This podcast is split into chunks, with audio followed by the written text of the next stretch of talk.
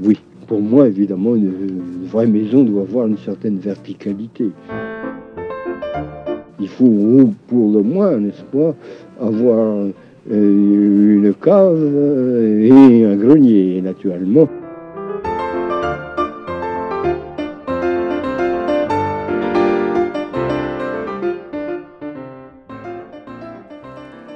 Tout le monde connaît, de près ou de loin, le mot pinceau. Mais connaissez-vous vraiment son histoire fascinante? Si vous aimez la peinture et l'art en général, vous êtes bien tombé, cette chronique est faite pour vous. Comme Gaston Bachelard, explorons cette maison. Passons la porte d'entrée et entrons dans le hall principal, la définition du mot. Le pinceau? Tout le monde le connaît. Tout le monde en a déjà touché un au cours de sa vie. Que cela soit dans un cours d'art plastique au collège, ou en s'étant surpris en train de se caresser le visage avec ses doux poils, geste que, je suis sûr, nous avons déjà tous fait dans notre enfance, cependant, connaissez-vous vraiment son histoire, sa signification? C'est dans la cuisine, territoire d'invention des recettes et des origines du goût, que nous trouverons le passé du mot. Le mot pinceau vient du latin penicillium. Et euh, si ce nom peut faire avoir à certains des pensées tendancieuses, elles seraient toutes trouvées car nos ancêtres apprécient apparemment particulièrement les mauvais jeux de mots. Penicillium signifie petite queue.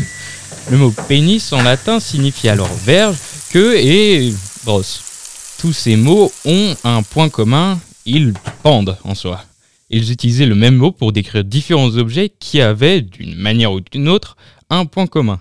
Un pinceau pend de la même manière qu'une queue, qu'une brosse et, inévitablement, qu'un pénis. Alors quand le pinceau ressemblant à une petite brosse fut décrit dans les temps modernes, il devait être extrêmement difficile pour ceux qui ont l'humour facile de retenir leur rire en lisant que les artistes peignaient avec leur petite queue, pouvant évidemment être traduit en bah, petite brosse. C'est d'ailleurs comme ça que nos voisins anglais appellent encore aujourd'hui leurs crayons, à savoir pencil.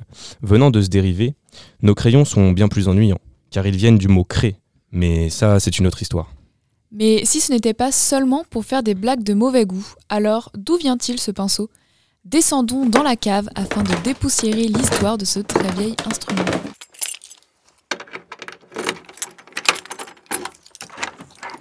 Eh bien, on sait aujourd'hui qu'à une époque lointaine, les Égyptiens peignaient avec des outils semblables au pinceau, fabriqués à partir de feuilles de palme. Mais c'est véritablement en Chine que l'histoire du pinceau a commencé. C'est dans ce même pays que l'on a retrouvé des pinceaux âgés de plus de 3000 ans. La Chine considère le pinceau comme un trésor national. Mais comment est-il fait? Afin de découvrir les secrets de fabrication de notre pinceau, passons la porte du bureau de l'artiste, là où il est conçu. Eh bien, en vérité, c'est assez simple. Ils sont remplis de touffes de poils d'animaux, poules, oies, vautours, qui sont euh, coincés dans des tiges de bambou. Le pinceau euh, va ensuite, euh, outre la Chine, gagner la Corée, le Japon et puis l'Occident, sans doute par les grandes routes économiques, comme notamment la célèbre route de la soie. En Europe, euh, on trouve les premières traces écrites de cet outil au XIIe siècle grâce aux écritures des moines germaniques. Maintenant, passons à la pièce du grenier, là où le mot peut avoir plusieurs significations et plusieurs sens. Elouane, dites-nous, pourquoi existe-t-il autant de types de pinceaux? Prolongement de la main du maître, le pinceau doit en traduire les mouvements les plus infimes comme les plus larges envolées et s'adapter à tous les types de pigments ce qui explique dès les origines une très grande variété de formes, de longueurs et de types de poils pour obtenir une touffe conforme au geste requis.